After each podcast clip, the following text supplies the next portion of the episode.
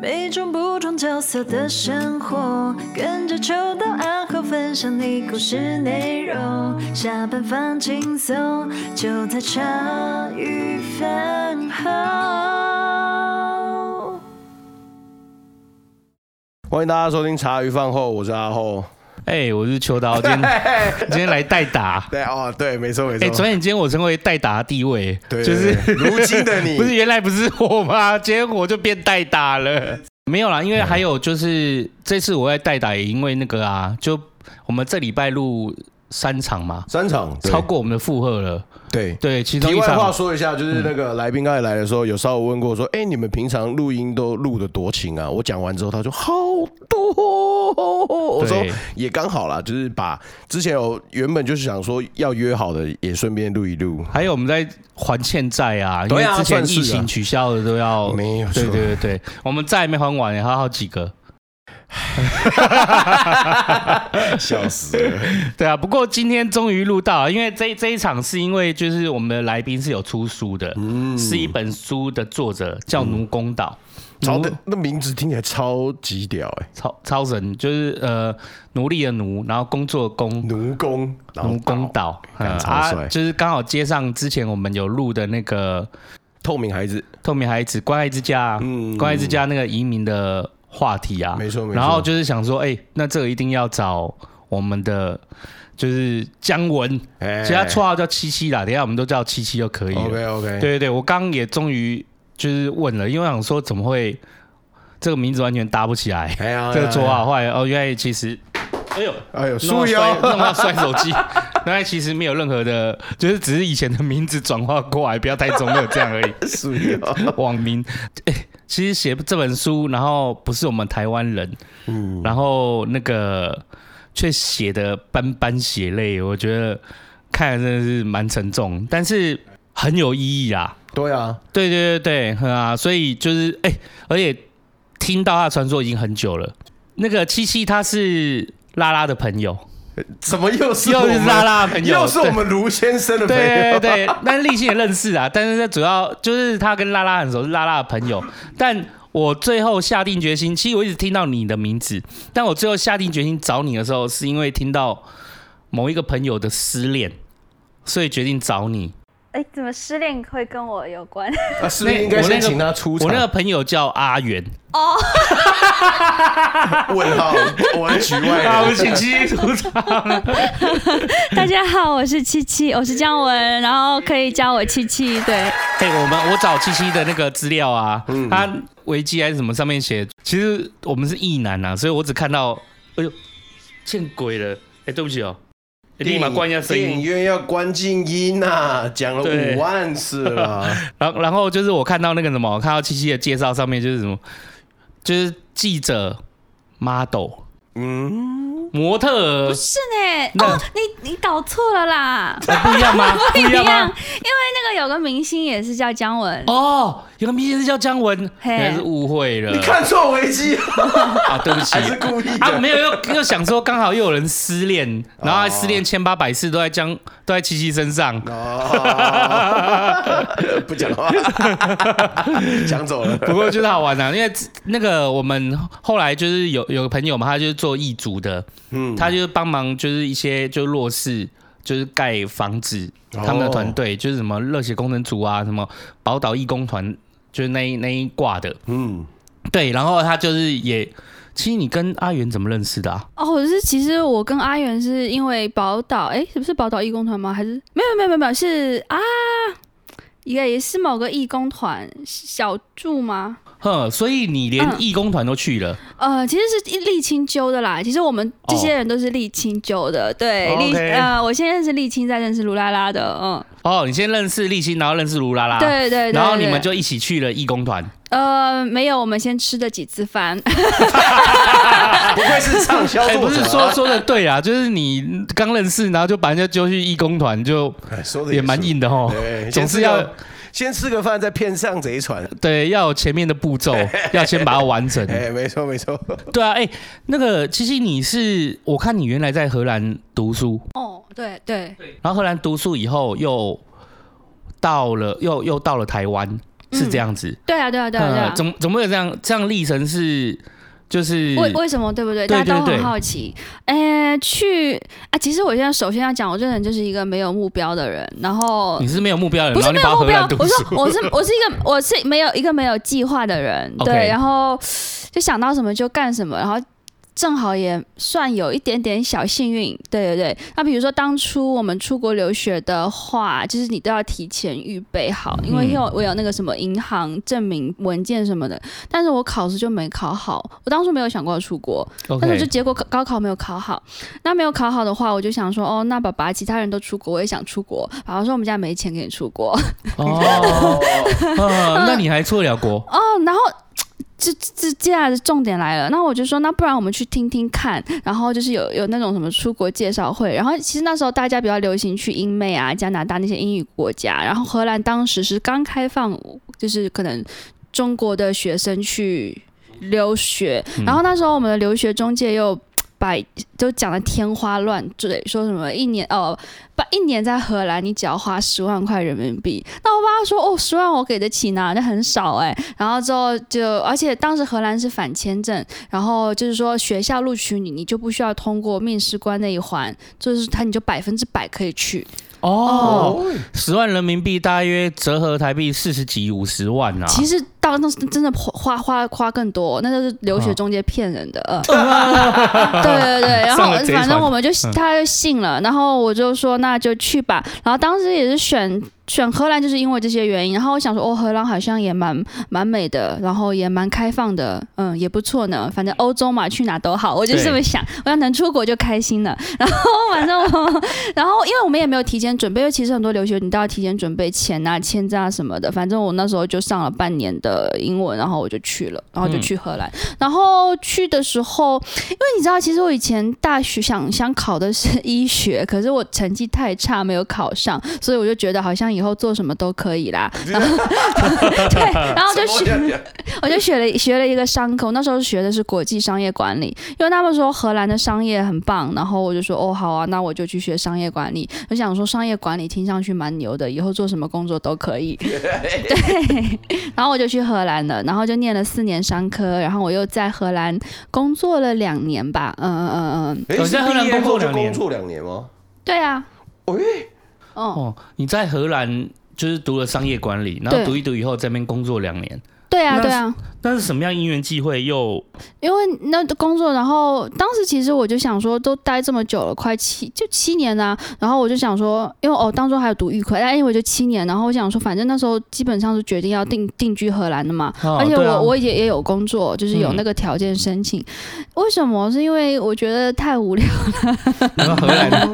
因为应该说，就是我不是那么洋派的人，就是我没有办法，好像应该说我没有办法去主呃融入那个主流社会。然后主流社会他们还是讲荷兰语的，可是我荷兰语学的没有很好。然后我平常讲英文，然后我的外国人朋友不多，你就总觉得跟他们有一些隔阂。哦，嗯嗯，也不是说别人不好，就比如说有时候，比如说我们前一晚去 party，然后他搂着你说啊，我们就是好好妈吉，怎么怎么怎么样，好朋友。然后可是第二天看大家酒醒了之后，你在学校跟他打招呼，他一脸不认识你，就是，哦，哎呦，是这样子，我现在知道，OK OK。反正我我自己本身又不是那么洋派的人，然后我觉得这是其中一个原因，所以所以我就是实在待到很无聊。就是你在荷兰真的一切都很好，一切都很安逸，什么都很漂亮，好。然后就是，可是你就是对于华，就是对于一个比如说你要移民去的人，就是对你来说，那那是一种。你看得到头，一眼看得到头的生活哦，我可以理解呢。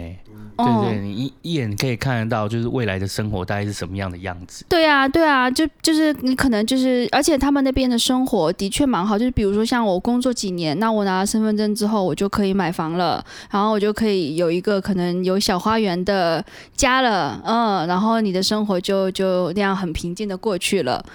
可是，哦，这是好多人的梦想哎。对，哦。如果要不然的话，在台湾就很多人就是想要，我工作几年要买房。没有办法，我是可以有小花园啦，然后 后面有游乐设施吗。可是你说除了除了那个，哎，就是有那个，那那那我的人就是，但可是你也有想过，我到底真的想做什么呢？就是就就我在那边开心吗？其实我并不开心，而且我觉得非常的孤独。另外一个原因是，就是我的另一半也是台湾人，对，然后他要回，他也他没有找到工作，所以他要回台湾了，然后我就。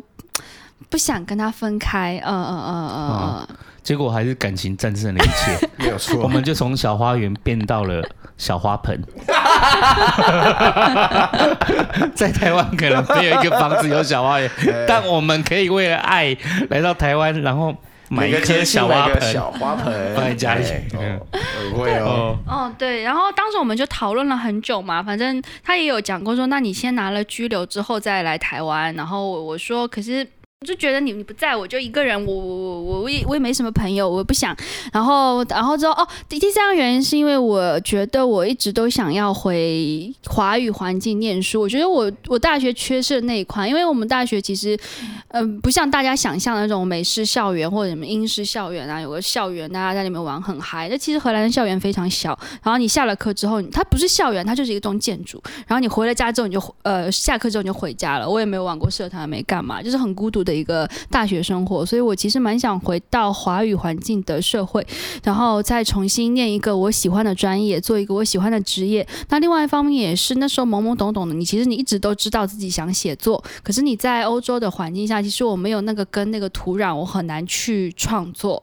嗯，然后你也不知道自己，你没有那个信心，你不知道自己能不能写。那其实台湾的那个创作环境，我觉得是很好的。嗯，所以当时那再再再加上我想再读研究所。然后我又不想，就不想读商科。然后我我我我那那时候前前面的对象他就说，那我呃我们一起来申请，然后申请好了之后，你你想来就可以来，你不想来的话就不来啊，或者是你想要拿到居留再来也行。对对对对对。哦，然后就这样来台湾了。反正最后我就申请上了，我就很开心，我就跟他来台湾了。嗯，因为在异国啦，然后就是人生地不熟，那你跟当地的文化、语种，然后都是还是有点格格不入的。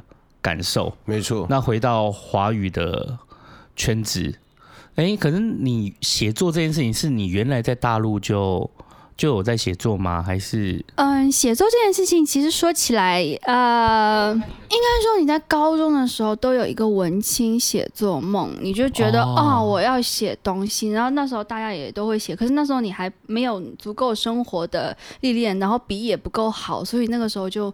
也没有写出个什么鬼，然后我就将他怪罪到我没有在就是华语的土壤这中生长，所以我只是觉得，我觉得来台湾之后，我可能可以，就那种有时候我觉得我因为我是一个没有什么计划的人，很多东西我看到一些朦朦朦胧胧的记记东西，朦朦胧胧景象，然后我就觉得哦，好像可以，那我们就去试一试。对啊，对啊，嗯、所以我其实来台湾之后，我真的有开始创写作创作，然后刚开始是写小说跟散文嘛，嗯嗯嗯。对，哎，我真的没看到这一段哎，所以那些小说跟散文也是我没有出版，我没有出版，只是自己写的，自己写，然后有投学校文学奖之类的。OK，然后最后你是在论文的部分决定写下就是这些义工的。哦，那也是一个其实没有那么明确。我跟你说，我这个人真的是没有什么计划，就想要什么做什么。就是我其实一开始想要做的是没有，应该说我们传播学院你可以创作毕业，你可以论文毕业，然后当时就想说，哦，就写个论文呐、啊。然后之后，但是那论文后来我就写不下去了。然后我就觉得啊，为什么要就是来这边可以创作毕业，我还要写论文？所以我想写了两年论文之后，我就不想写了。哦，就哭着说我不想写论文，我要创作。然后我就去找了我后来的导师。那我找我导师，我就想问他，我说，哎，那既然传院可以有这么多。方式毕业，我可不可以写小说毕业？他说：“可是小说就是不在这个毕业的范畴里面。”他说：“你最多只能写剧本。”那我说：“我其实是有个剧本的题目。其实我当时想的是我要写偷渡客，因为我在荷兰其实认识了很多以前老一辈偷渡去荷兰的人，因为我那时候在打工嘛。嗯，然后我的呃房东 其实也有。呃，对，然后之后房房东找来的一些帮我们修理门锁的人，他其实都是老一辈的偷渡客，各种方式来台湾，然后我们就有聊，所以我就是有一些当时听到他们故事，觉得其实还蛮就是跟自己生活很远，所以我想通过这个题目来做一个剧本。嗯嗯，那你做剧本的话，那你光是你自己想到的那些东西，就是你你你那些还不够，然后那我你你应该还是要做一个田野。那我就想到台湾其实很早期的时候也会有大陆的偷渡客，那有没有办法找到这群人，然后之后做一个访谈或者之类的？然后那我们那个我我导师就跟我说说，那你与其这么迂回的去去要做这个，你为什么没有想过呃写台湾的东南亚移工？然后我说其实我。有关注到台湾的东亚、南亚移工没错，但我觉得这是一个严肃的社会议题啊。嗯、我然后我觉得我不是台湾人，我说我真的能够很深刻的去了解这个社会，并讨论这么严肃的一件事情吗？因为相对于。然后，当然，他也推荐我的形式也是报道文学。那他当时是但基于真实的。然后我就说，那我我真的可以做这件事情吗？因为我想说，剧本毕竟它还是有虚构的成分在。然后之后他就说，那我认识就是。有提我认识提瓦然后你可以去那边试试看做田野试试，嗯嗯嗯嗯，然后我说那当然，如果有这个机会，我当然很愿意去，所以我才去了提瓦做田野。那一去提瓦之后，接触到那些义工，然后我一开始是去提瓦做中文老师，然后接触了义工，听了他们一些故事，我就觉得这个题目是我一定要做下去的题目。我这边解释一下提瓦是，哎。你来解释好了。哦，TIWA，突然想到，不要我再解释。好，T I W A，嗯，TIWA 就是台湾国际劳工协会嘛。然后，因为应该大家现在知道有很多的，就是救助或者服务外籍劳工的协会。那 TIWA 是一个比较偏向于政策倡导的组织。然后，可能有时候因为，然后 TIWA 的。也，而且 TY 当然我们有自己的 shelter，然后我们会服务，就是也会做很多服务性质的工作。那平常其实琐事也很多，那会接申诉案。那当中当中有其他其中很大一一块是在做政策的倡倡导，然后我们会就是。应该说不是我们啦，就大家会研究，就是就是应该说这也不是研究，就是这这个政策其实已经在那边出问题很久了。然后之后呃，然后 TIWA 会指出，比如说哪些法令是不足的。那我们今天今年有什么议题啊？可以去打什么议题？就是比较其实比较偏倡导的一个 NGO。我觉得应该也不能叫 NGO，但我暂时就说是 NGO 就是一个组织啦。对对对对对，我也不确定它是不是 NGO。不过我看他在你的书里面有写，就是。应该就是 TIWA，因为他写国际劳工的理事长陈哎陈素香，陈素香对，然后他就其实我觉得他在讲一件事情让我还蛮震撼的，嗯，他写说那个你在反正如果我们现在要做这个记录，然后要做这个报道的时候，他提出了他觉得很重要的三个点，就是第一个点是，就是你只要你面对任何的文化行动或生产这些东西，他必须要就是你。你不需，你不只是看见他，就是你要很直面的去面对他所面临的这些人所面临的剥削的处境，就你不能就是忽视他，你你是应该要避，也不能逃避，你是应该把它记录下来或书写出来的，这是第一个点。那第二个点就是，第二点就是说，哎，永远不要忘记你记录的这些人事物，因为他们把他们的生命故事交付给你，所以你就应该要就是。你自己写出来的东西，你就应该要对起他们对你的托付。哎，第三点忘了呢，靠腰。好啦，总之就是，我觉得就是这个部分，我觉得印象很深啊。然后就接下来就是七七，你就到。TIWA 里面去，然后你就因为面对你自己到 TIWA，你到 TIWA 里面面这边田野的时候，然后你就决定要把这议题就书写下来。对，那是其实有呃，我当我觉得它当中其实是有一个心路历程的。然后，而且我觉得你刚刚你讲你提到陈素香讲的那几点嘛，我觉得那其实也是我自己的一个心路历程，跟 TIWA 教会我的事情。就比如说其中一个，你一定要看到他们的就是就是加就是社会加注在他们身上的剥削，然后你不能忘记这些。些人，因为因为像呃，应该说，你看，其实像我的人生经历这样一路走过来，我也没有什么经历过大风大浪的。然后，其实应该说也算是一个蛮过得蛮中产的小孩。然后，对不？然后我就是那样的世界离我是很遥远的。那你像我在大大学的时候，我能想什么？我能想就是化妆、买包包。今天得呃谈恋爱，像小姐姐一样。哦，对啊，我能想的就是这些啊。所以我我。或者就是处理自己内心的那些挣扎、小剧场、伤春悲秋的。那后来就是，当然写作是我驱动我去做很多事情的一个原因。当然，写作我当然呃，而而对于写作来说，其实对我来说重要的是去记录这个世界。那记录这个世界，当然不是说我我今天买了什么，或者是那种内心的小。我希望还是做一点有有有有意义的书写。然后我自己也是喜欢呃做采访报道这一块的。嗯，我我觉得我想象力没有那么好。当然这是。一个呃，我的内在驱动，然后就谈到，就是其实我当时去 TIWA 的时候，我可能我想象的，我想象的我没有想那么深，我想象的就是把他们的故事写出来。但是你只是如果你只是写那个故事的话，然后假设就是我毕业了，或者说我把那个故事写得很好看，或者说啊血淋淋的多惨，然后多惨，然后出版了或干嘛了，那最后对这些人来说。他们有从中得到什么吗？那最后是不是说我从这个地方我拿走了，我带走了，可是我什么都没有留下？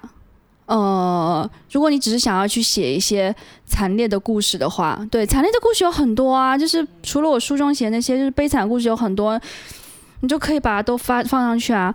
然后，然后那那那那写完这些故事，然后呢？然后而且我觉得我当时也是对 TIWA 所做的。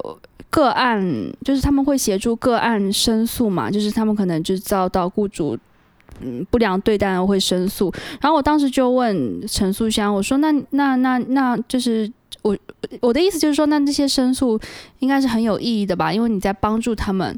可是他去他后来他跟我说，他觉得当然是有意义的。可是可是他就像大海捞针呐，就是你救了这一个，你还有下一个要救，你只有一双手，你哪里救得完？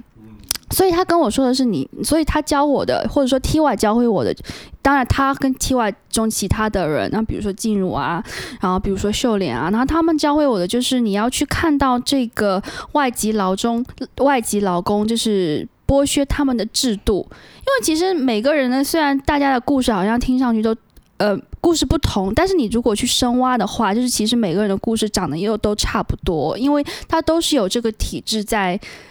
就是它就像一只体制的体制的一、哦、一张大网，它是一个体制的破洞底下所产生的故事，虽然各有不同，可是却是同从差不多这样的一个破洞里面产生的。对对对对，你看到它里面的核心其实就是这破洞。对，所以你要做的说不不是只是去救助个案，不是只是去破，就是补社会的破网，你要去看到这个网子，并能去改变它的结构，希望试图改变它的结构，才可以是对这一整群人有用的。对，所以我觉得这个思考其实是很重要的一点，也是我写这本书当中，我觉得我希望大家可以看到的一点，而不是大家只读读故故事说哦，我觉得老公好惨哦，这些这并不是我的目的。嗯嗯嗯嗯。哦，对，我想起来了，第三就是他，因为我看你跟 T 就是那些就是案家就那些个案的链接蛮深的，就是第三点就是说，哎，就是人跟人之间的情感。维系应该是要超越，就是你对于国籍之间的国籍或者地区之外的藩篱。哦，好赞哦！因为因为他跟因为那个，如果你看这本书，其实就会感受到，其实七七跟他们走站的好近哦。对，然后后来其实我原来看的，其实我前面看三分之一的时候，我就哇，就是就有点沉重，悲从中来，就也就是有。悲从中来吗？也不是，其实会觉得说很看很生气耶。就是其心里的书大概是我看了，就是说我看了这几年来最生气一本书。但是对，但是真的是无力，因为这确实是就是在台湾道地发生的事情，然后也会让我想到很多。就是例如说这些移工，我们不要说移工啊，就是说他们来到台湾上班，然后有时候我看到那个网络上的一些言语，我也觉得还。想想也觉得蛮蛮奇蛮奇特的论调，例如说哦，他来这边上班，然后做看护什么的，然后可是他可能就是在台湾怀孕的，可是我们的就会有一个理论，就是酸民现在就是会说啊，你来这边怀孕干嘛？怀孕就回去啊，就是来这边工作就是工作，你有什么资格怀孕？很偏激的言论。对，哎、欸，可是你不要想，就是这样的视野，这样的话语还真的不少。其实我们小时候也常常听到一句话，就是比方说谁的脚踏车被摸走了，第一件事就直接讲说啊，一定是移工偷的啦。嗯，喜欢偷脚踏车，就很常会有这种过偏激的言论出现在耳边。对我，但是我小时候是没有那么多移工，就是哦，你那时候还没有，我那时候还没有。嗯，但是移工是我后来，就是例如说我们可能因为有我知道，我知道这件事情是什么，我们有什么巴氏量表，就是家里人需要人照护，然后他们就会透过什么量表，然后就是有一个配额。就是你家里可能就有一个人，那你就去找中介，然后找那些就是印尼看护什么什么进来。可是其实刚开始我是没有那么多的想法啦。那大家都说很便宜，很便宜，因为比起你聘台湾的人，确实是便宜很多，便宜许多。对，然后又二十四小时嘛。对，那但是回过头来到现在的年纪，再加上七七的书，就会觉得，哎，其实这是某种偏见。就是我觉得也蛮，就是让我更深刻提醒。我想其他的其他的国外的人来这里上班，他不就是来，不管他当个英文老师，他做了什么事情，他有自由恋爱的权利嘛？他他做他也可以有自由转换的雇主啊。是啊，对，他这个补习班要不要，或者是他到另外一个间公司去做，都是可以的。可是我们引进移工这件事情，就是他们进来了，我们好像真的就不把他当成。移工嘛，我们好像就真的是把他当成工，而不是当成一个人。嗯，我们对于他们身上就少了一个，似乎像是一个人的看待。可是如果今天是我们要去国外上班，被这样对待呢？就是这是一件就是蛮玄妙的事情。就是为我们怎么会对待东南亚的，或者是大家来这边作为看护的工作的人？是这样的看待的想法，然后却对于例如说欧美来这边上班或一些条件要好的人来这边上班，我们却给了两个完全不一样的的感受。其实讲真的，就这连平常的我可能都存在。例如说，我可能走在路上看到那个那个我我所认知啊，就一共就骑很喜欢骑那个电动。电动脚踏车、电动摩托车、电动摩托车，其实它算是脚踏车、电动脚踏车的范畴吧。他们可能会去改类似这些印象，可是那种初步一进来的印象，跟你例如说，好那个可能欧美啊或者什么来这里台湾上班这里的感受就是不同的。那这样差异其实让也让我自己觉得，哎、欸，其实这就是有点歧视感的感觉，就是一层一层歧视一层。就其实你我去，其实我还蛮开心，就是看这本书就会觉得说，哎，让我去好好去想到，哎，其实我心里面其实对于这件事情还是有不同的看待的。那我让我看到，就是哎，我自己就蛮蛮不妥的地方。然后，但是呢，因为你的书的刚开头是从一个鬼魂。哦哦，就还蛮有趣的。欸、我可以回应一下刚刚歧视的部分吗？就是我觉得那个歧视的部分，其实不仅是民众的，就是我们这样的反思，我觉得有这样反思当然很好。但是我觉得其实，呃，但其实真正的歧视部分就在于，就是比如说我们的白领移工、外国人、金发碧眼那些外公，他们可以来台湾很自由的工作，对，对他们没有。什么年限的限制，然后他们没有工作年限限制，然后他们可以自由转换雇主，他们可以生小孩，然后他们甚至可以拿到台湾的居留。可是移工是不行的，移工是绝对不管你在这边待多久，没有他有年限，他好像是最高到十二，然后可以再加两年看护工到十四年，但他无论如何他是不可以拿到台湾身份证的。对啊，我觉得这个是很大的歧视的部分。对，我就。其实我就看你的时候，我就突然想到这件事情，因为其实我觉得你有你有交代出的这件事情，就是说配额，你知道目前的移工的状况是，呃，我可以理解这个想法，就是说他是，例如说雇主那边，你原来有需要这个移工，或者是你工厂什么的，他可能是有几个人里面，你就必须要聘请多少个外劳过来。然后外地劳工过来，然后你可能就是有额度的限制。例如说，我们举例来讲，我们公司有一个，那可能他的家里面有一个，那另外一间公司比较大，可能有五个。那这个你要开出的这个配额，这个额度是在雇主身上哦，在雇主身上哦。啊，废话，我们要开工作职缺，说的也是。对对，工作职缺怎么会是中介来帮我们开？是我们自己开没错嘛？那这个配额是在我们自己身上，然后这个配额是在我们自己身上之外呢，然后他这个中介啊，中介。他其实就会知道你是你有配额，让他帮忙去辅导，就是移工进来。那以辅导移工进来，有一个中介，理理论上这个中介是要保护移工的权益。对啊，因为他收的是工人的钱呐、啊。对啊，他他收是收移工的钱，移工要来台湾工作，嗯、他要跟他收一笔钱呢。他可能在当地已经缴了一笔钱，然后台湾每个月还要被收钱呢。台湾也有那个什么高阶的人猎猎人头的那个的那个职职位，他就是专门在列高阶经理人，他可能就是去赚你，例如说你薪水的前几个月，或者是谈好这些东西。反正那个移工他也是有类似中介是这样的一个制度，可是他。收了他们钱，他其实也没有保护他的工作，他其实会跟雇主站在一起。可是为什么？因为我们的配额是在我们身上，所以变成说中介要讨好我们，对不对？如果今天哦有那么多中介，为什么要找你？对不对？在一个市场里面有这么多，我我需要引进一个外外地劳工进来，那有这么多的中介公司，我干嘛只选你？我干嘛只选你来当我的中介？哦，所以中介是不是会很讨好我？因为我有这个额度啊，那他就变成说收了他们的钱，但所有的体制和所有的可能关心，或者是甚至例如说劳工的权益，它其实偏向资方的，而不是偏向劳方。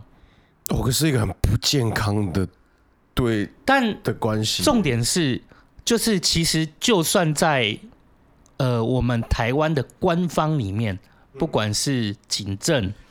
就是或者是制度，甚至是政府单位，其实也是蛮站在这个资资本的架构，也是蛮站在我们台湾的这边的。就是说，哎，如果有什么争议，就赶快聊一聊，不要那么麻烦。嘿，那可是对于义工是一个很大的伤害啊。他可能他为了来台湾工作，他光是他负了这个债，他来到台湾就离乡又负债，然后这个债还要花了。很多年才能还清，那重点是他不能自由转换雇主，这件事情就是不能自由转换雇主这件事情，我我可以就是请那个七七帮我们分享一下吗？可以啊，可以啊，这其实就是那个我前面提到的那个制，就是那个制度之网当中。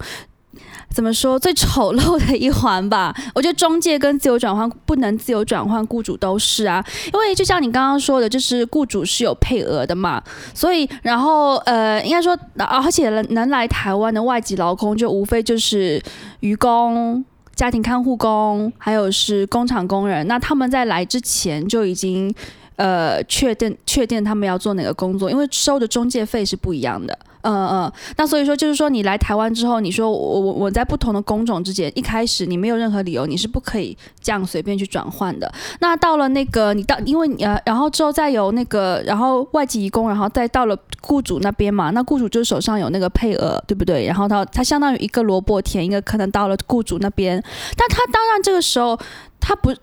对，他就只能为这个雇主工作。那除非你们产生了劳资争议，他申诉进入庇护中心，然后经过劳工局的协调，那他才可以去转换到其他雇主那边。嗯，而且也是要有其他雇主愿意接收他，他才可以去新的雇主那边。嗯。所以就是说，不是说哦，我今天在你那个雇主那边，我我我我我过得不开心，那我再去找个雇主，我就可以重新换个工作。其实对他们来说没有那么那么简单的。可这本来就是一件很吊诡的事情，就是在资本市场，劳动力为什么不是可以自由流动的呢？哦、呃，就跟谈恋爱一样啊。那我谈恋爱，我谈的我们两个就是不合嘛。好，可能也不是资方的错，也不是劳方的错。那我们两个就是不合嘛。那为什么我不能？找到合适我的另外一半呢？对，这整个结构里面，我觉得这真的是最吊诡的地方。想想就是这样啊。我如果说配合在雇主身上，我也觉得还可以理解，因为职缺是我们开嘛，我们自己知道我们有多少配额，这是合情合理。那你说中介这件事情，如果你把人力把它看成一零四的求职平台，它是必须要一个平台去中介，就是劳方跟资方之间，好，就是这也算合情合理。对，但最主要是不能自由转。转换雇主这件事情，其实是一个我看到的蛮大的一个争议点。因为我今天，例如说阿浩，你在我公司做不开心，我们之间有劳那个劳资纠纷，离职嘛，对，我们就继续去我们在劳工局什么的去往返，或者是不管是书信，或者是传真信函，或者是呃民事法庭，就是我们就做这些往返。但是你呢，不会因此而不能工作，嗯，你是在跟我把这这件事情在一个过程中帮跟我把这件事情协调好，但你其实也继续在找工作，换新的雇主，嗯，你是很自由的。可是以移工的处境来讲，他必须要跟前一段的，我看到视频好像他必须要先跟前一段的去做完整的结束啊。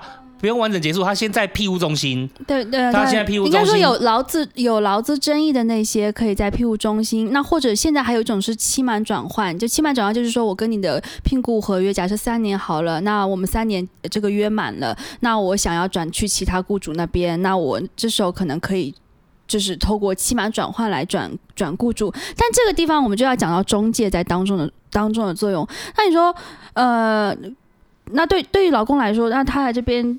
你知道吗？其实啊，这就讲起来复杂。我我再往前讲一点，然后讲来期满转换之前，就是之前来台呃，义工来台湾，他毕竟三必须要三年要出境一次。哦哦哦，因为那个时候是为了防止他们成为台湾人。但是后来呃，因为好像待在台湾满五年，你就可以申请永久居留，所以他们三年必须出境一次。那出境一次，他们再回来，所以他们就要再付一笔那个母国的中介费。就是很高的那一大笔，是几二十万的，嗯嗯嗯。那如果说，但是后来这个法令被改了，然后被改了之后，他们不需要出境了，所以所以说他们就可以在台湾。但是问题是，那但那你要想，那个母国的中介费，他虽然说是付国付给母国，但其实台湾的中介他也是有分一杯羹的，所以台湾中介在这一块上面，他分到那个东西就少了嘛。嗯，好，那现在外籍劳工不用回去了，那他到期满的时候，那。中他肯定会跟中介说，我想要续，我想要跟这个老板续约，或者说我想要去其他地方跟其他老板续约。那这个当中，其实中介可以操作的空间是非常大的。就是像三年出国一日这个，就是。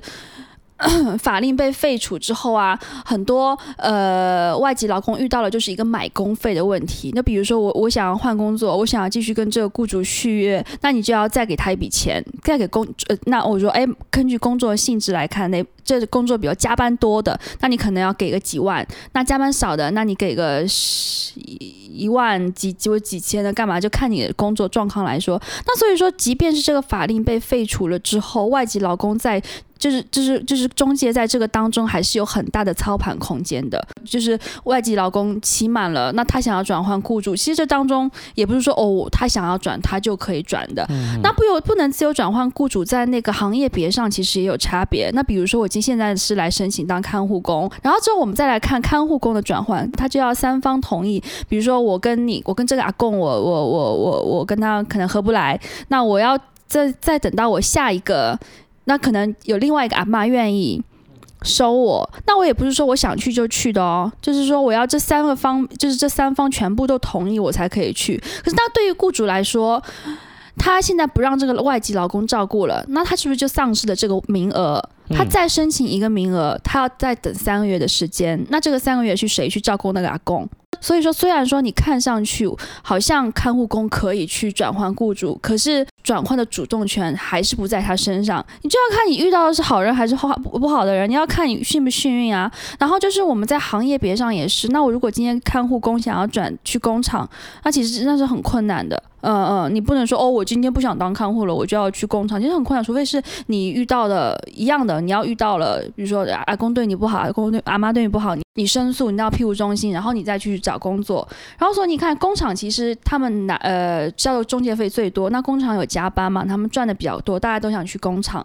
然后看家庭看护工，他是没有那个法令保护的，他就需要二十四小时，呃，几乎应该说二十四小时待命，那他又没有任何法令可以保护他，那渔工的薪水。可能再更低一点。那营造营造工是也是很难被转转换出去的一群人，因为他们是做营造业的嘛。所以说，就是在这个工作别上、行业别上，对他们来说要去转换也是很难的。那最近好像是最近那个有一个新闻，也不是有一个新闻，就是最近疫情期间，就是外籍劳工要进来很难，然后所以就是家庭看护工可能就比较比较缺。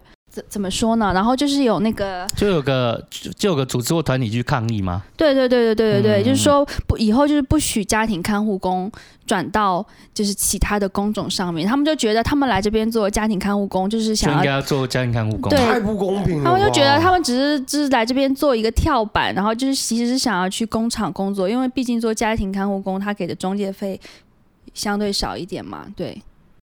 可是家庭看护工最累，二十小时，然后超累。这移工来到台湾，很很多时候做的也不是原来约定好的事情。就是你我我今天例如说好啦，你我就算是工厂的，我就算他是去做工厂，举例来讲，他是去做工厂，那老板还是可能把他带回家，叫他打扫，然后叫他做一些其他的事情。我这不就有分享过，连我都会碰到了，对，你都会碰到了。就是对于移工来讲，就是更肆无忌惮。对啊，对，就是你做的可能工种不一样，然后又刚讲到说，其实讲到说三方。约定的部分，就是说你今天要转换的时候，你这样听起来是原雇主还要同意。对啊，对啊。太扯了。原雇主要同意哦，然后接下来再下一个雇主 OK，然后中介和那个中介案可能就是移工本人这样。那你这三方要达成多少？你今天要去下一件工作，阿后就是还要经过我同意，干你还绑在我身上，你还妈？这到底什么法律？对，所以其实。这是一个很吊诡的事情啊，在工作权上面，其实后来反而是这个让我反思到很多。就是之前哦，我就记得有一则很大的新闻，就是因为书里面有写，就是我们那时候跟菲律宾的关系不太好，没，哎，就因为渔哎渔渔船的一些界定的关系还是什么的，就是我们有国与国之间的那个在海上的纠纷呢，在海上的纠纷有国与国之间，然后这样说，还有就之前我也记记忆很深刻，就是说。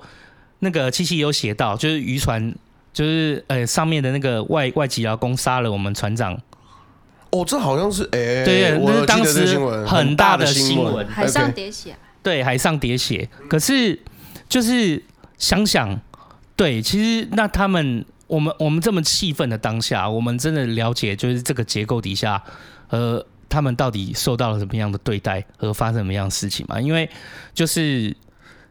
尤其哈，那哎那哎前前前几天跟立青聊天，他说他跟我讲说，哎，你看七七七七，他除了就第一篇他用就是一个外籍劳工的鬼魂开头一块，然后其他里面写的全部都是货真价实的真人真事，只是名字改掉而已。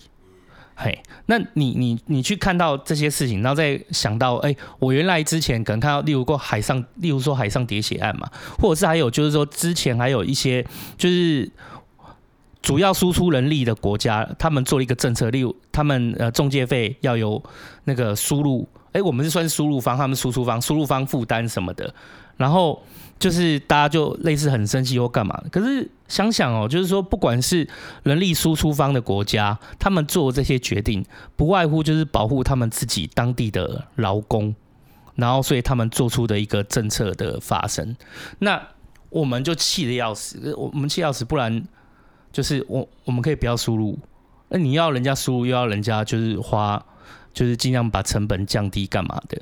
其实蛮吊诡一件事情，就是我在跟立青聊，立青也说，其实说真的、啊，这些移工如果能能去欧美当移工，他怎么会来台湾？他怎么会选你台湾呢？对啊，嗯、他就嗯嗯，就觉得最后就知道选择台湾，不然的话，他可以的话，他其实能去选好一点环境干嘛？那我们要想想是为什么我们就是对待移工这件事情哦，就好像。把他们他们过来以后，我们就真的把他当工，而不是当一个人，就是把他地位降低化，再降低。嗯、对，可是如果今天是我们自己的孩子嘞，我我这边真的分享，因为我算是很我在之前的节目都完全有提到，我有去澳洲这件事情，嗯、我已经讲过很多次了。其实我也有碰到东南亚的朋友，嗯、那我们在沟通都是用英文。那我在回来台湾的那个年初，其实我有到亲戚的工厂工作，嗯。整间全部都是越南的人，嗯、然后少部分菲律宾人，然后少部分的泰国人、印尼人都有。主要那边是在做就是类似食品加工的工厂，那所有都是基本上一定都会是劳工嘛。那我想说那时候还没找到工作，有一个有一个 part time 的时间，我去那边做都不错。那我说了。前面的时时时间我是在澳洲的嘛，其实我觉得就是呃外国的氛围有点不一样，你就是可以跟人家就是你只要讲讲话，人家是多多少都会搭理你。我在台湾不太敢这样子，我觉得是一个隔阂感啦，人家不会太随便的听你陌生人讲话。外外国的氛围是这样，可是我到我那个工厂的时候啊，我的我的个性就是，哎，如果我今天在同一个岗位，我会想要试着跟你聊聊天。哎，他们几乎不搭理人的，他的防备心很重。他们在第一时间的防备心超级重，你知道理由吗？哎，我娓娓道来，就是我进去之后的那个部门呢，是由台湾的阿姨们带领我的。那我们工厂里面的主管位基本上都是一些婆婆妈妈，都台湾的婆婆妈妈，就说：“哎，你要去哪边用什么的？然后有问题你就问那个什么什么哥。”然后我一看他就是他就是外籍工啊，啊，他就是他是在底下管机器的，因为我们只是当下那段春节时间我去帮忙的嘛。那他们一定比我们熟。那我去问他的时候，他基本上不会给我任何过多的情绪。那个跟他想认真工作的那个感觉不一样。他就是跟你有一个隔阂。然后婆婆妈妈就是我，我这人讲话又比较甜一点，所以我讲完讲久之后，阿姨其实都会想要来跟你聊天。我就想问说，哎，他们平常都那么严肃吗？他说哪有？你仔细看。然后他们就是自己人玩的很开心。可是有台湾人去跟他们讲话的时候，他们就是基本上就。那边放好什么的，就是他们这中间来的时候，其实我多少问了，就是他们很容易太信任你之后，到最后有事情了，出 trouble 就会在他头上，他宁可跟你画好界限了，嗯，而且就是久了之后，到吃中餐的时候，我还是会想要试着跟他们讲话，他们还是会就是稍微冷冷的，就是跟你讲，他说啊，你第一天来哦。他用中文讲，我就觉得超有趣。我说对啊，对啊，对啊。我说你在那边坐了很久了，还好啦。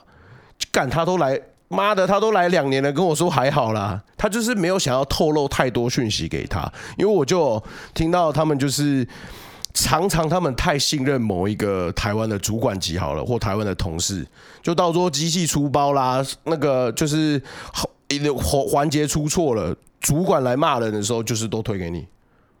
干，你又没得，你又没得那个背锅。对啊，你一定得背锅，你四弟得背锅。所以他们在自己做的时候，宁可交给自己人。如果他们做错了，他们就可以真的就是说，哎，真的是他做的。宁可自己人就是背书嘛。可是今天我我想要试图跟你好的时候，我会尽量跟你拉开界限。我当下是可以理解这个感觉的。对啊，这让我想到就是七七你书里面有一有一个部分的故事，就是说它里面一共有一个是神父。他原来好像是做对牧师还是神父，然后我觉得还蛮感慨的。他就是也遇到要转换雇主的问题，对，然后做几次几次就是没有那么的顺利。可是那个神父他其实学习能力很好，然后人也很好，温文，然后又懂，然后学习就是也机灵啊。那每次去应对进退，然后外语能力也好，可是最后他却没有。他却没有很顺利的遇到，就是要他的雇主。那结果后来原因是什么？就是戏里面书里面写，就是原因是因为就中介就是都或者是其他人就跟他他们那些雇新的雇主讲说，他们的认为他是真的很机灵，然后也很聪明，但就是太聪明，太聪明，太聪明，太聪明，你会照顾自己的权益，你会知道找谁申诉。你也知道找谁帮？对啊，而且他有大学学历，然后后来我们就是说你改成高中啦，太过分了吧？就对他把他写的改成高中弄得笨笨的这样子。那你看刚那背锅的故事，就是就是我们有时候找一个人进来，就是是把他当工还是把他当人，我我已经分不清楚了，清楚了，我已经分不清楚了。那就是在这整这整本书里面看下来，这。觉得还蛮心酸的，哎呀，就是其实你跟他们这故事书里面故事的人还有一些联系吗？呃，有有，第一篇是那个少一只右手女生嘛？哦，对，嗯、呃，在她回应你之后，其实我们有断断续续联系了一阵子，但最近有点失联了。对，但她其实回去之后也蛮怎么说呢？她不就是少了一只手嘛，然后又在台湾怀孕，然后后来当时我们，然后我们跟那个小孩也相处了蛮久了，反正就她就后来带那个那那个小孩，她在家乡有呃结婚啦，然后反正她就带了，但她年纪很小，那个结婚其实也是一种你知道那个呃相亲的那种结婚，而且她她、老公比她大很多，应该没什么感情。但是她在台湾的那个男朋友后来又消失了，然后她留下怀孕又受伤了她。但反正后来她回去了嘛，她回去之后，我们都以为小孩子会就回到她家里面，因为她家里面还有一个还有一个儿子。然后，但是后来我们才知道，就是他一到雅加达之后，他爸爸妈妈就已经帮他，就把他小孩子带走了，就是说。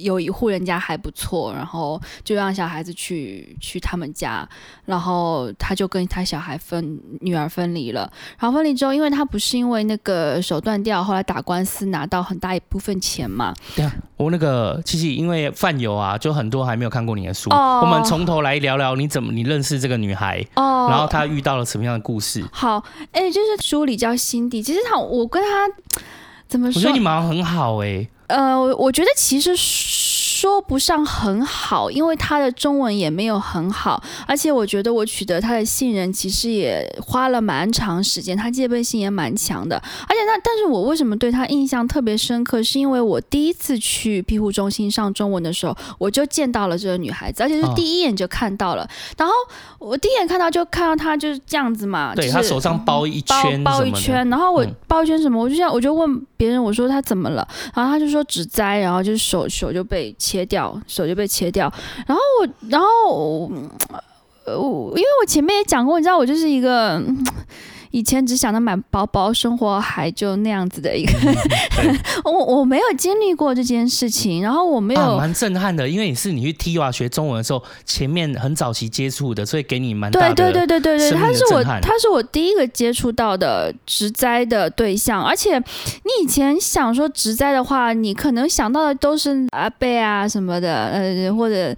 粗粗犷的男汉子什么的，我们就没有想，因为那个女生看上去就可可爱爱的，比我小不了，很年轻，很朝气，然后就像个小孩子一样，然后那是手没了，然后我真的蛮震，我觉得对我来说我蛮震撼的，而且尤其是我当时简短听了他的故事之后，就是听到雇主怎么对待他，就是他职灾之后，那雇主就把他带去医院看了一下，然后就想要就是跟他签个切结书吧，就说十万块给你，然后你就不要再。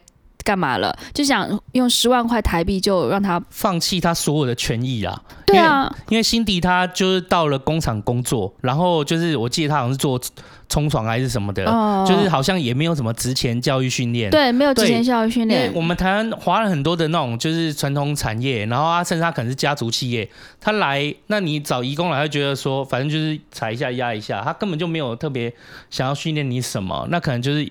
跟你讲几个几几分钟、十分钟、二十分钟，就让你上工了。对对对对对。可是可能辛迪那时候就是七叶，就是七一在书里面有说，就是说他其实工作时间很长，正因为他是外外籍来的那个移工的劳工，所以我们台湾的雇主对他的那个苛刻其实非常的，就是非常尖酸刻薄，然后又会叫他做很长时间啊。你要知道做这种。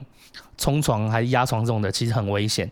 你久了精神不济，然后他在一次工作过程中，因为也是一直加班，一直加班到加班过程中，嗯，对。然后后来他也说过他太累，可是他就是还要求他还是要上班。可是你要知道，就是他也不能自由转换雇主，那甚至就是说他也还要赚钱回去养家。对你有什么要求，你就是你就是照吞呐、啊，对，一肚子委屈也得吞呐、啊。结果就不小心就把自己的手整个太扯压。压碎了，然后西西遇到他的时候，就是在 T，就是在那个 TIWA 这个庇护中心，因为他们的移工的状况这样，就是遇到这样的状况，他们根本完全没有办法处理。如果真的有办法知道 TIWA 的话，那 TIWA 会把他接过来庇护，然后再去代为帮他去跟台湾的雇主或跟雇主去沟通，跟前面讲的一样，对，去沟通，然后这样子，然后就是那个西西就那个时候遇到。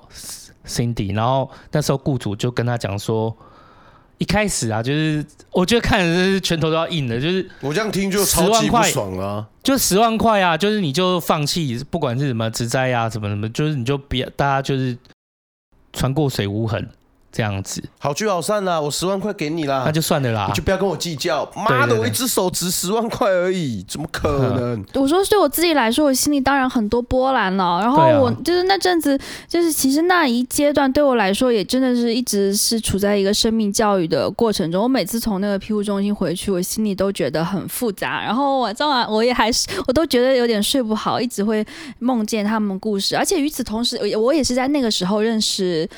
啊，我有点忘记我在他书里叫，就是那个呃，从海外来看他先生的。哦，千里寻夫。对，千里寻夫，宁宁也是我同一时期认识的，所以当时其实一下子认识了蛮多人的时候，对我其实心理冲击蛮大的，很大，因为那个时候是海上喋血案，然后她偏偏她丈夫是海上喋血案的其中对对对对对。一人，我靠，她特别从。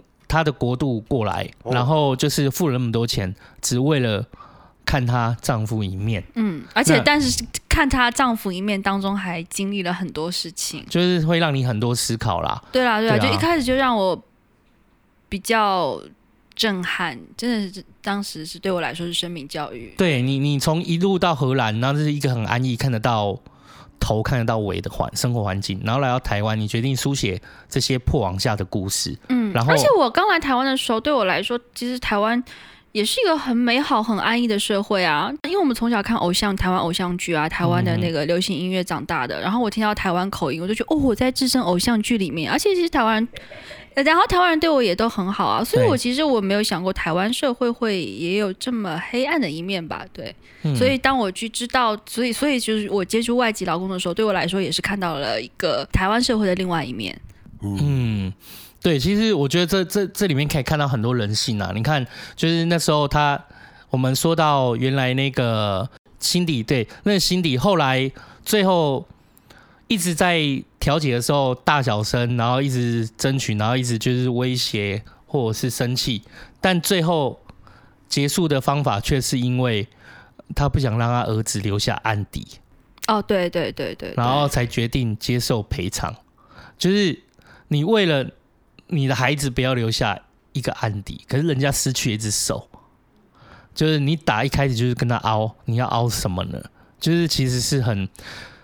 尤其我又看到，就觉得说，确实是很多人，我也我也不能意外，因为我以前我在南部的时候，就是我们也常都会，那时候外籍移工看护这件事情，算是在我生命的，就是我刚开始我长大的时候还没有那么多，然后就是在我可能二十几、三十几吧，那时候就我不管回南部或什么，就是可能家里有人需要照护了什么，就开始会有人口耳相传嘛，说外籍工多好用，多好用，外籍看护多好用，就是只是要防范他们跑掉。哦，都有这样的讲法，然后就来就是二十四小时啊，然后就是说你叫他做什么都可以啊。对，可是现在想想，其实这真的是很很奇很奇怪的事情啊，而且非常剥削，很剥削，超级剥削。对，可是那时候我听到没有什么感觉，就是现在就是到要事实了，就觉得说，哎，对耶，同样来工作的人，大家都是人，怎么会受到这么大的？就是有一群人受到那么大剥削或什么的，而且过程中你也受到了很大的就是冲击。嗯，对啊，对啊，对啊，对对，因为你原本平和嘛，然后又遇到那个来喋血，就是海上喋血案，然后特别来千里寻夫的。对啊，其实我觉得你写他心境，我也觉得蛮感人，因为他最后就是因为他先生，因为其实，在台湾住监狱是要钱的，我们之前路过嘛。那你想想看，在我们台湾有家人澳元可以给你钱啊。那个请问外籍义工。哦，对耶，对啊，那外籍义工在监狱里面又不是就跟着一群台湾人关在一起，又没有钱，然后我又想到你写宁宁，就是好不容易看到丈夫，嗯、可是丈夫却跟她哦，对，要要钱，然后要钱，嗯、然后你知道这种东西就是夫妻之间的那种，身为女生，就是心里面的那一种。就是就像一根针一样，可能女生的就是因为你只有那十五分钟的通话，那他们可能之前也会有一些问题，夫妻之间的问题，然后在那个时候就好不容易见到丈夫了，然后可是丈夫就说：“哎，你能不能给我点钱？”那对于女生来说，我好不容易过来见你，你跟着跟我要钱；但对于男生来说，我在里面没有钱，好不容易见到我老婆了，你你也在工作啊，可不可以要点钱？而且他要的也不是很多钱，给个一千两千的，他在里面也可以生活一阵子了。对，所以就是那就是我觉得那那种东西也让人很感慨的，就是。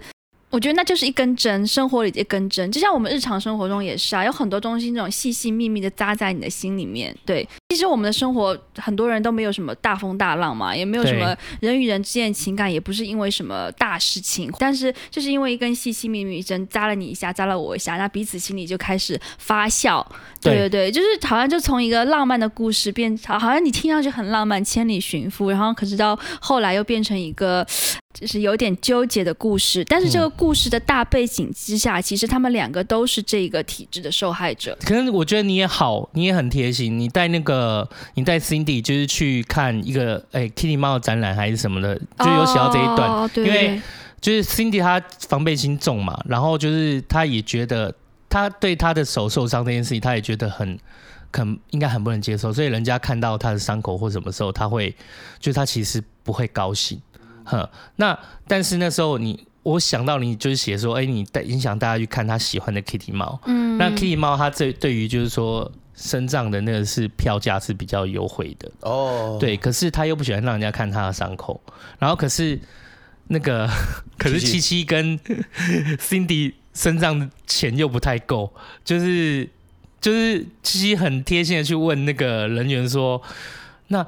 就是我带，就是我带我这个外籍朋友来什么，可他是因为受伤，可是他觉得很就心里就看那个伤口，他心里会不好过，干嘛？是不是可以通融一下？那如果真的不行，就是没关系，我可以付，就其实也是我可以付你全部的钱，就一样付你全票钱。但但是如果可以的话，我可以希望可以减轻他们的负担，就是对他来讲这笔钱就是也是很很负担的。然后其实那时候对，其实那笔钱也不贵，一张门票你说三百块，就是三百块，你现在就是。你可是就那时候我是学生嘛，然后我、啊、我我念了很就是念你在也是当志工，你又没薪水领。然后我那时候那阵子你知道吗？我爸妈还卡断我的那个金元 他们想要我快点回去。他们说怎么你在台湾念书念这么久，然后就就穷，所以当时其实我也挺尴尬，想说现在回头想想说，哎，三百块钱你都拿不出来，就是。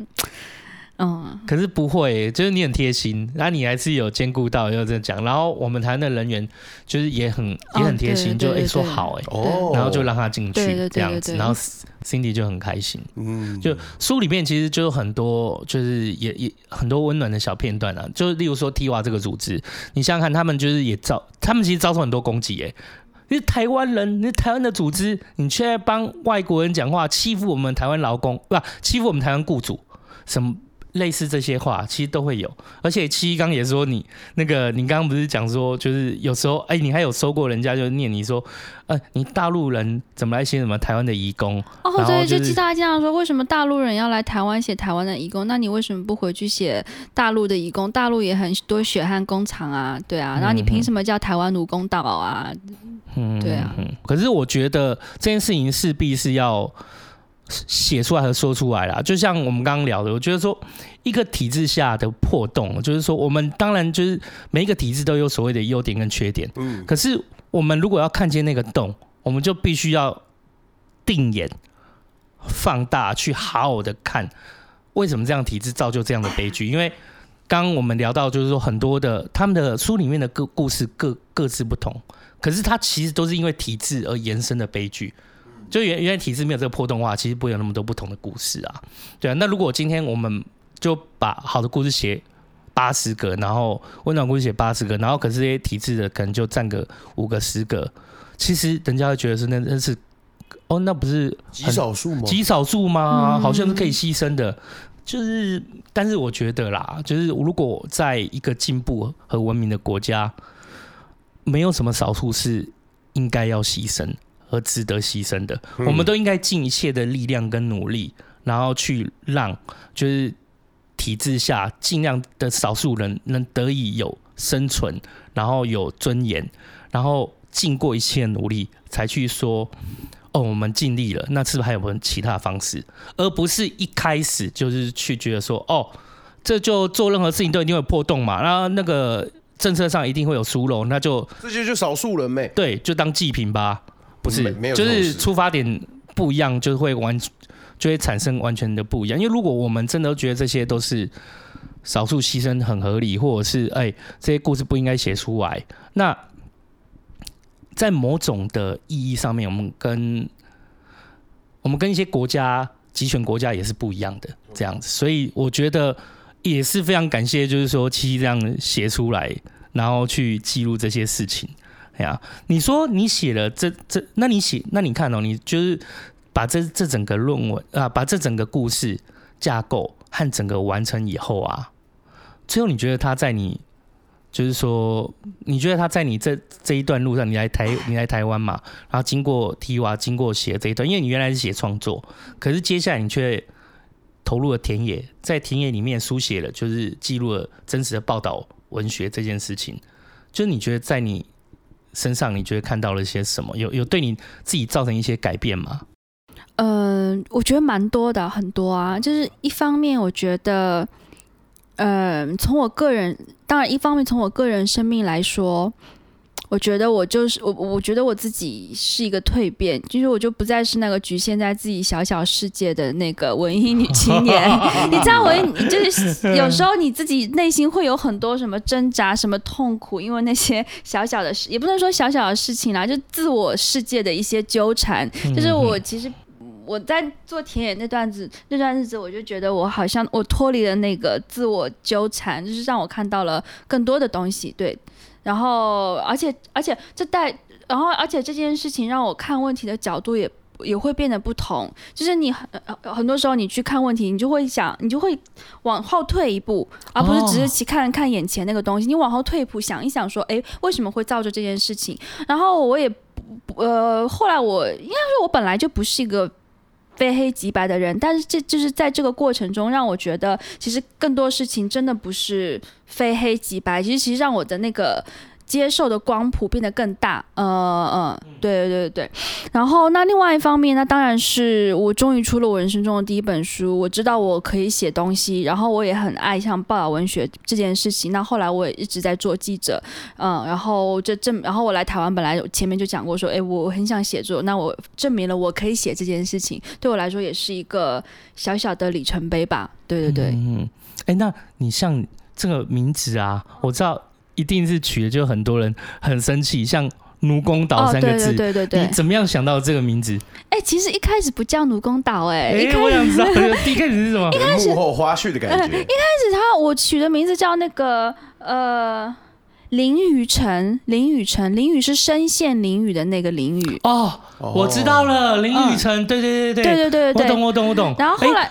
欸真的很文艺耶、嗯！对，然后因为我觉得，就好像对这些人来说，他们就好像有时候我走在台北的路上，你像一礼拜一到礼拜五，你其实很难看到义工，尤其是要礼拜六，你看哦，大大处就是义工，他们就好像这个城市的隐形人。然后，可是他们深陷囹圄之中。对，可是他们深陷在囹圄之中，有深陷囹圄之中那种感觉。但后来就是出版社觉得名字可以再改一改，然后出版社说：“那那你改个名字。”呃呃，然后后来我就。又提了几个方案，然后后来就用了奴工岛。当然，我也不反对用奴工岛，因为也没有说的太过分吧。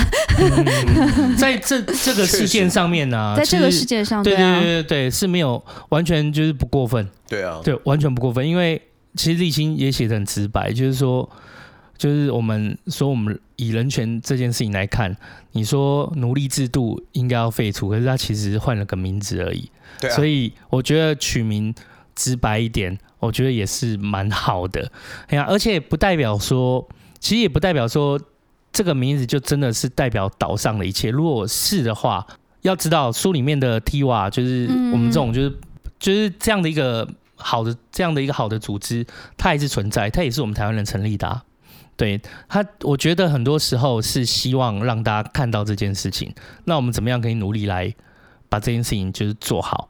然后尽量把体制去改变，这样诶，可能办不到啦，也可能就是说我们出这本书就是也能力有限，也可能我们在录音也能力有限，但是我们能做到些什么，是我们自己可以决定的事情。嗯，对，每个人都能做自己能够做的事情，立青一样，就是七七一样，我们也一样这样子，对啊，所以我觉得蛮好的，啊，就觉得真的是太。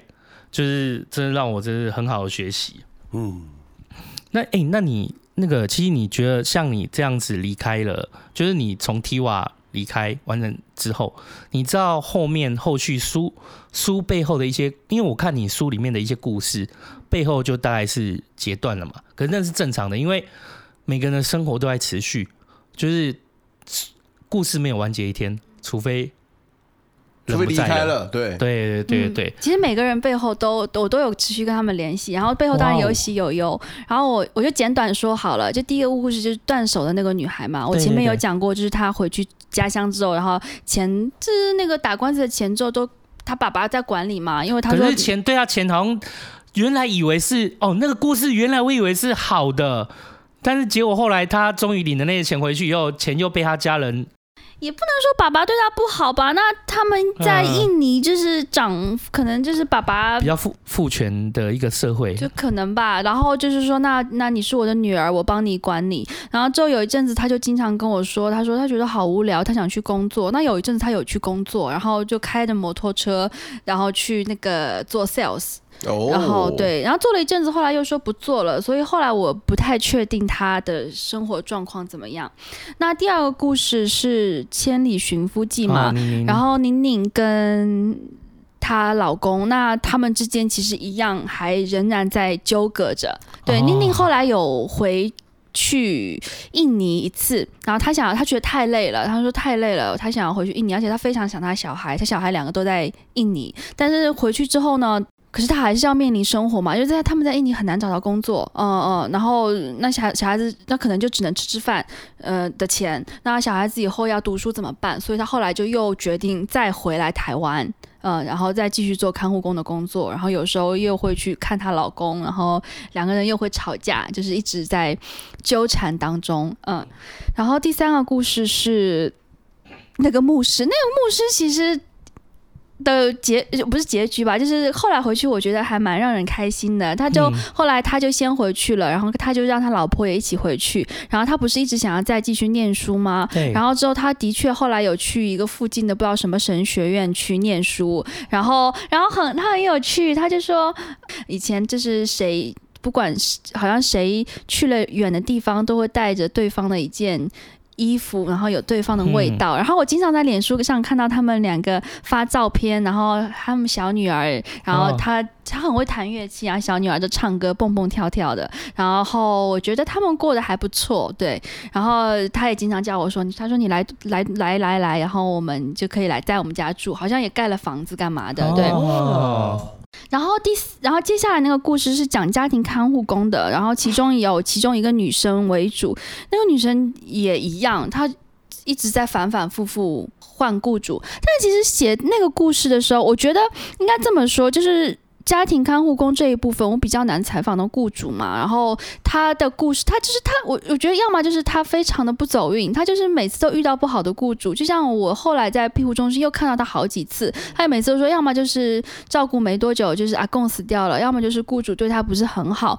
当然，其实写这个故事的时候，我就在想说，那我怎么求证这件事情？对，呃，可是后来我觉得，那我还是只能选择相信他。但是，呃。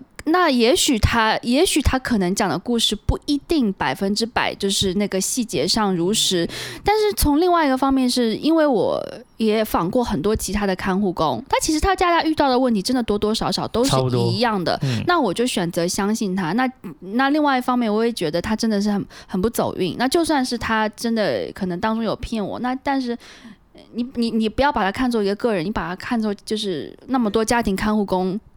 对，其中的就这样故事，其实。每天成天都在上演，也，也在上演，对，嗯、所以他也还在台湾，就是在反复的换雇主，也反复，就是一直蛮常在 shelter 看到他的。嗯、然后接下来是哦，接下来的故事有悲伤的部分，也有开心的部分，就是那个海上喋血案的两个阿森跟阿纪，对不对？他们要在台湾关二十二十几年，然后、嗯、后来他们就一直，但是你超过一半就可以报假释嘛，然后他们就一直在报假释中。然后我当时不是写完这本书，我去了印尼一次，那。时候我去印尼，就是想要帮他们看看他们的家人，拍拍照什么的。然后当时我去了，他们两家都有去。那其中阿森，呃，阿纪，阿纪他就一直很想他妈妈一步。然后我终于见到他，我我就是下下机场，就是他姐姐跟他妈妈就有来接我嘛。然后可是我不会讲印尼文，反正他妈妈看到我。他姐姐也是就开始哭。然后其实我跟他们又从来没有见过，不认识。我觉得他们可能对他们来说，我就是一个异乡来着，可能带着跟他儿子有些微的链接。然后他们对他们就哭。然后当时因为阿森跟他妈妈的感情，不，阿吉跟他妈妈的感情也很好嘛。然后他妈妈也就是一个非常 慈祥温和的印尼老人。后来就是，其实就是事情就不是很顺利。就是他妈妈其实有糖尿病，然后他来前几天他脚烧伤了，然后他那个那个印尼的医疗又不是很好，所以他脚很肿。然后后来我们就一路开回到呢他们家的过程中，他妈妈的腿就一直不舒服。然后后来他妈妈就是就去医院，当天晚上我们还去医院，然后就在脚上割了一刀，放那个脓包。而且他们那个地方的医院真的医疗是很不好，就是我们在里面等了很久，结果。医生没有来，就不知道医生去哪里了，然后就只能把妈妈带回去，晚上再去看医生。嗯、对，就很不发达，乡村的医疗很不发达，就很不靠谱。嗯，嗯然后然后妈妈就一直休息啊什么的。然后我还记得我去看她的时候，就是当天晚上我也很焦虑，你知道吗？我想说怎么回事，就是就是看到她妈妈就就这样，我就觉得心里很难过。我还一直觉得我是不是我我们一路上车坐的太久了，让她妈妈不舒服啊干嘛的？我就我很害怕，你知道吗？我很害怕。然后然后后来我。就看到他妈妈，我就说那个，然后就是他脚上那个开完那一刀之后，我就看他，当他就看到我之后，他就做了一个让我很感动的动作，他就他就呃捏捏我的下巴，然后拍拍肚子，然后意思是说，然后他就问我马干，就是你吃了吗？就是问我饿不饿的意思，然后我就觉得。哎呀，好暖、对啊，然后在他们家待了也没有多久嘛，反正后来我就离开了，然后就是那阵子就一直蛮记挂他妈妈的，就我真的很害怕，我很害怕，我就觉得我怕是不是我的这个造访。导致了他要坐那么长的车，但是他们他妹妹就一直跟我说不是的，不是的，就是妈妈前几天就已经伤到脚了，呃，妈妈一直有糖尿病，但是后来反正后来我离开印尼之前，他们他妈妈听说都很都 OK 了，可是后来我就过了几个月吧，还是半年干嘛的，然后我就听说他妈妈去世的消息了，所以说就是阿基就再也没有看到他妈妈，就是嗯。就蛮感慨的，对啊，那就离家十几年呢，没有看，最后还是没看到妈妈。然后，但是我也觉得、嗯、好的地方是，至少我我带他看过他妈妈了吧？哦，对对对对对。哦，然后就是说最近最近的好消息，最近好像是他们两个都假释回去了。哎呀，恭喜呀啊！嗯，哦，他们两个都假释回到印尼了。哦，才回去没多久。嗯，就是。对啦，算恭喜。可是就其实就觉得说，不管是在这场呃官司里面，就没有人是赢家。每个人都是体制下的受害者。对，而且他们是境外移工，他们跟境内移工还不一样。就是境内移工的话，他其实就是通过台湾，就其实一一些正规程序来的嘛。而且在台湾的境内移工的话，他基基本是做近海渔业，你可能出去一天，最长不会超过一个礼拜就回来的。但他们远洋渔业的话，他其实跟他其实他他不归台湾管，然后他印尼也管不到。那你在外海谁管他们？他们就是可能就在印尼的某个港，或者甚至是在渔船跟某个渔船的渔船。直接说哦，这个人你要不要？然后就给他了，就给他上去了。然后他们也有中介，然后他可能的中介就是到时候最后你工作两年就没有给他钱，你都不知道。嗯、呃、嗯，或者你有人死了死了，你在外海上你死了一个人，谁知道啊？他都不知道。然后所以说在那个远洋渔船的话，你一待就是两年。它是一个更剥削的环境。对啊，那船长打骂什么的，就是是。很常见的事情，当然打骂文化你也不能说船长有多不好，因为渔船本身就有他那个打骂文化在，可是他们语言又不通，那就会容易产生冲突，而且那个渔渔渔船的环境也很差，我去过去看近海渔船的环境也很差。近海渔船好了，我们先不谈远洋，就他们的生活环境为什么也为什么他们没有岸上的宿舍？为什么他们要住在船上？对啊，嗯、所以其实我们的光是在移工这件事，还有分就是在渔业里面的，也是一个很剥削的体制跟环境。可是渔业里面的，如果是近海的，就像七七讲的一样，它还是会有就是算是隶属于我们台湾本地的中介或什么，是看得到，然后可能也。有有还有办法，就管辖或者是控管得到的，多多少少啦，哈。但是在远洋渔业里面，他们可能是在，因为它不隶属于任何国境和国界，那他们可能就自己交易好，就算就更像很像是回到大航海时代的奴隶交易制度，哎，这有点像。到了公海，谁都管不着我。嘿，那所以就是那环境更剥削。所以我说，你说，但我觉得七七也蛮点出了一个很重要的地方，就是说，我们说渔船的打骂文化这件事情，有呃，在 每个人成长背景不同，所以有时候在一个时代跟在一个体制底下，他们是。经由这样的一个文化起来，他们其实可能也没有想到有其他的方式，然后再加上体制的破洞，它就会造成这样的悲剧。对啊，很多渔工都说，他说骂可以，不要打。像就是好有好几期是那种海上喋血，就是因为啊船长都打，就一直打打打打打渔工，那渔工就不爽啊，不爽就一起把情绪会累积的啦。对啊，你看我们在台湾吼，就是如果家暴，有人家暴几十年。然后最后可能事轻，然后但是法官可能就是说其行可悯，可是放在移工上面，怎么就不其行可悯呢？其实有那个，其中我呃宁宁的那个就千里寻夫那个那宗案子，其实就是呃对，虽然当时台湾舆论。说这些人怎么这么残忍，杀了渔船长又杀了杀了轮机长，而且是六、嗯、六个人，六个人对这么多人，嗯、但是后来他们判的刑没有判很重，大概法官有注意到这一块，有注意到是他们有对，也是因为其情可免，所以没有判死罪，嗯、就是判了二十几年，对。对。可是首先他要先证明这件事情的存在，所以变成说台湾本地会保护本地人，然后外籍义工会。说出他们的证词，就变成说两边，那就要看法官。可是，在法官里面，他还还好，就是我我认为他的法官就是还蛮多，就真的是蛮就是蛮正义的，很多是蛮正义的，就是他们可能就哎、欸、去评判真正的事情，他们不会可能不会也不会随乡民起舞或什么的去判断这是不是其行可悯。可是，在我们当时在我们台湾的氛围，或在我们一般乡民里面氛围是好像就是不管是。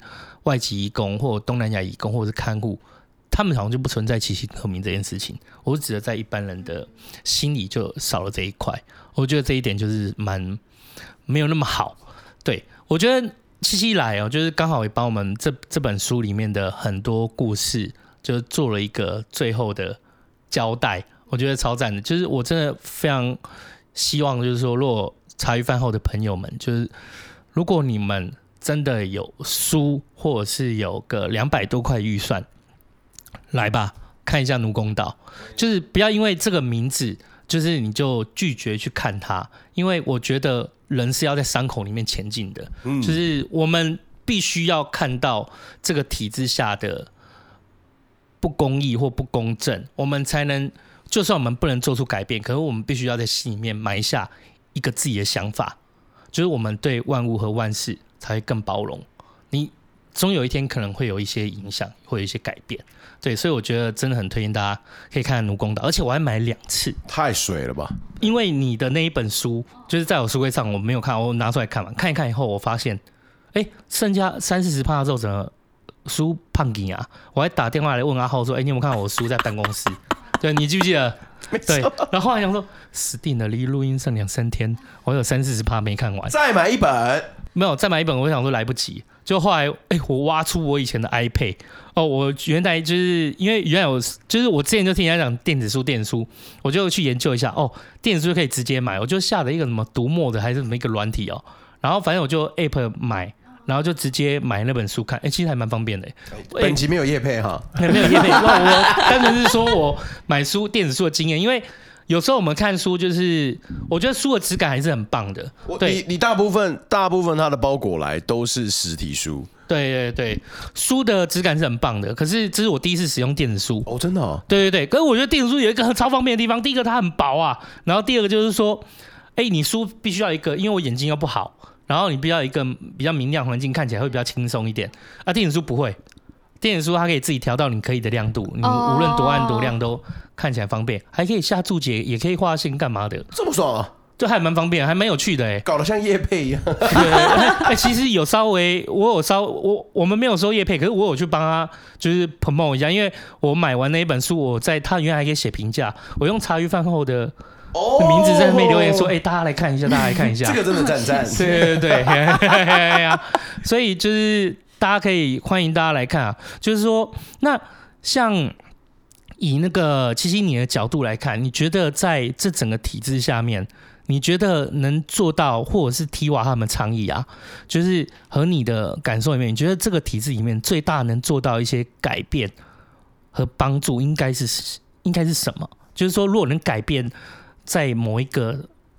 政策或体制的话，嗯，可能就不会有那么多不一样的悲伤的故事。嗯，那你觉得哪一件事情是可以去着力的呢？就其实 Tiva 的诉求一直都是在的，但是这个诉求其实应该说，台湾外籍劳工在台湾的境遇，它有在逐渐变好，但是它没有在那个根源上让它变好。而比如说现在有，你可以有申诉电话，你在机场哦，都是事后补救，而不是在事前的。对对对，你或者你可以有那个机场，就是你我一共不会被莫名其妙就遣送回去。他的确有在慢慢变好，社会环境它也在，就是社会的态度也有在变好，或者说它有一些政策有慢慢在松绑，但是那个根本的东西还是没有变改变。那就是第一个，你看，就是我们的诉求就是废除中介制度，因为中介在当中他一直像一个操操盘的人一样，然后他在那边操弄那个雇主。操弄那个呃什么买工费啊什么的，操弄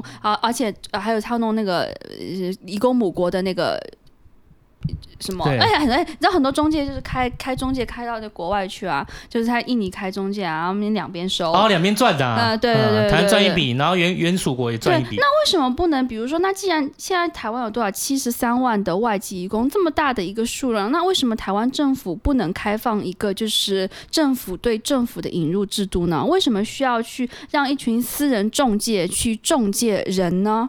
嗯嗯嗯嗯，而且私人中介好像，那有的人就说中介也有好也有坏，可是我们讨论的不是说个体的好跟坏，因为什么都是有好有坏的，那你要怎么去规避去那些坏呢？嗯嗯嗯，那就是说就是就是反正各种各样的中介就遍地开花，什么就是都操作在他们手上，那这个制度不能废除吗？那政府不能花一点心力？呃呃，那现在新南向新南向新南向搞那么久啊，有的没的，但是那为什么不能在这一块？多做一点呢，所以说其实我们倡议的是一个政府对政府的引入，而不要让私人中介在这当中就是图利或者说操作。那另外一个就是，当然是要你要开放劳工可以自由转换雇主。对，嗯，然后还有是那像家庭看护工的部分，那他们就需要有法令来保护啊。那对他们来说，你看这是。他们很难申诉那职灾，如果家庭看护工发生了职灾，他他没有任何一个就是那个什么没有劳基法，对，没有劳基法是不保护到家庭看护工的，那他们的基本薪资也没有办法增长，那他们的他们职灾了怎么怎么算？对，他们是没有任何保护的，对对对对对，像这些我觉得都是需要去，这这是蛮基本的，需要去被优先考虑的，对，对，对，说的很好。就以我来讲，我会觉得说中介可能是势必会，这是我自己的看法啦。我觉得中介势必会存在，但我觉得但不见得是要私人的这种良莠不齐的，反而是例如说中介这样的一个制度和平台，就由政府来做，我觉得是最好的，没错。政府成为一个中介，对，政府成为最大的中介，因为你今天如果呃我们的民间想要引进或工厂想要引进，你给政府这一部分的费用，然后我觉得第一个是解决了其实。政府也有税收啊，你何必给中介赚这一笔费用？然后第二是中介对雇主的引进，其实雇主会，雇主对私人的中介一点就是一点威胁和惧怕是没有的。对，可是如果今天这一个中介是政府单位，然后政府单位对于这个移工的权益也有，就是透过他引入，也透过他关注的话，其实身为雇主会。担忧一点，皮会稍微绷紧一些，皮会我觉得会稍微绷紧一些。没错，对对对，然后对啊，然后自由转换雇主也觉得真的很重要，因为就是现在是如果不能，如果你要自由你要转换雇主，妈还要前一个雇主同意，就是这件事情是真的颇瞎。哦，还有一个就是就是哦，我刚刚忘了讲一个，就是就是那个工作年限的问题，因为刚刚讲过，就是他们。移工在台湾只能待最长十二年，那家务家务工可以延到十四年。但是，那如果我跟这个雇主就是劳资关系很好，我十二年之后我我就要走了嘛？那我如果不想走，那我就只能变成逃逸义工。那现在，那现在大家又在一直在抓逃跑外劳，抓逃跑外劳。那如果你如果他好好工作的，你就让他一直工作啊。那他就不需要逃跑啊。而且而且就是那我就是那为什么这么多逃跑外劳啊？就是我不能自由转换雇主啊，那我又没有办法，那我是不是只能逃跑？对啊对啊对啊，或者中介也不帮我，那我没有申诉管道，我只好逃跑。对对对，这然后之后然后政府又开始抓逃跑外劳。就一环，这就是一环扣一环的，一环扣一环，他们就是最大的受害者。因为就是一环扣着一环，然后就这个确实就是有破洞，体制上就是还没有做的很完圆满的地方，那就衍生很多不一样的可能悲惨的故事，或者是就是逃逸外劳的问题。对，了解。非常感谢，就是七七今天来陪我们聊天，嗯，就非常棒，谢谢大家。对，大家支持一下那个七七的版税，那个奴公岛，真的是美丽跟才能兼具的女子呢。对对对，哎，真的很漂亮，难怪会让人家失恋，真的漂亮。对对对对，遍地开花。对对对，阿元再失恋几次没关系啦，不要吵，他会听没关系，就他会听我在讲。OK OK，行行行，希望大家真的可以去关注一下啦。我是因为这场录音，所以我。我呃，因为我平常也会做剪辑，不过我应该会去找一下来看一下。嗯、我觉得生而为人，每个人吼都有被当人的权利。没错，对，那我们不要移公，就是我们只把人当公，我们要把人当人。对，嗯、我觉得这样子是最好最好的，我觉得也能彰显，就是说，呃，我们台湾真正温柔的地方。嗯，这样子。对，希望大家一起努力，真的，大家一起努力。嗯，谢谢大家今天收听茶余饭后，我是阿后，我是秋刀，我是七七，大家大家拜拜拜拜，真的漂亮。谢谢大家今天收听茶余饭后，我是阿厚。哎，七七她真的是很可爱，偷偷跟大家爆料一下，她那天来的时候呢，在靠近中场的时候，她的眉毛的那个眉笔吧，不小心有。就是不小心有个痕迹多出了一点点，在中场的时候才出现的。因为我我是我们聊天是会看着彼此的脸说话的嘛。我上完厕所回来，我就说：“哎，奇怪，为什么他脸上多了一点点的小小的黑黑的这样子？就是感觉他只要一画就画了掉。”然后我就赶紧去拿镜子给他。他当下就有点困惑，我说：“哎、那个七七，因为我也不好意思帮你摸，你就自己看一下好了。”他一看到，他直接发飙，哎，真的发飙，而且是少女发飙。你怎么都没有跟我说？我我是不是前半场都这样？然后很生气哦，然后就说没有，真的是刚刚才出现的。你看，就是呃，充满文艺气息的一个美少女，可可以看到，就是我从来没有想过的这块议题。我其实这场录音下来，我觉得就是七七在做的事情是难能可贵的。哪怕如果假使今天是我阿厚在做好了，我觉得秋刀也会投以，算他应该不会，因为我在做。没有啊，其实我真的觉得他很难能可贵啦。这件事情真的让我很震撼。我当天听到的时候，我真的吓到，所以我就觉得说，嗯，这一块真的是大家都必须重视的一个议题。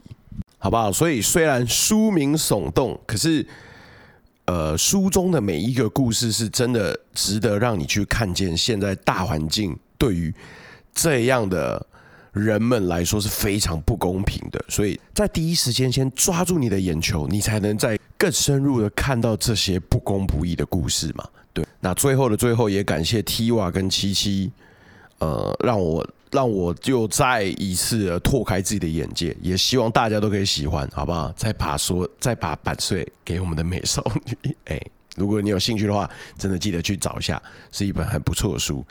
也希望今天大家会喜欢这一集啦。我是阿厚，我们周二见，大家拜拜。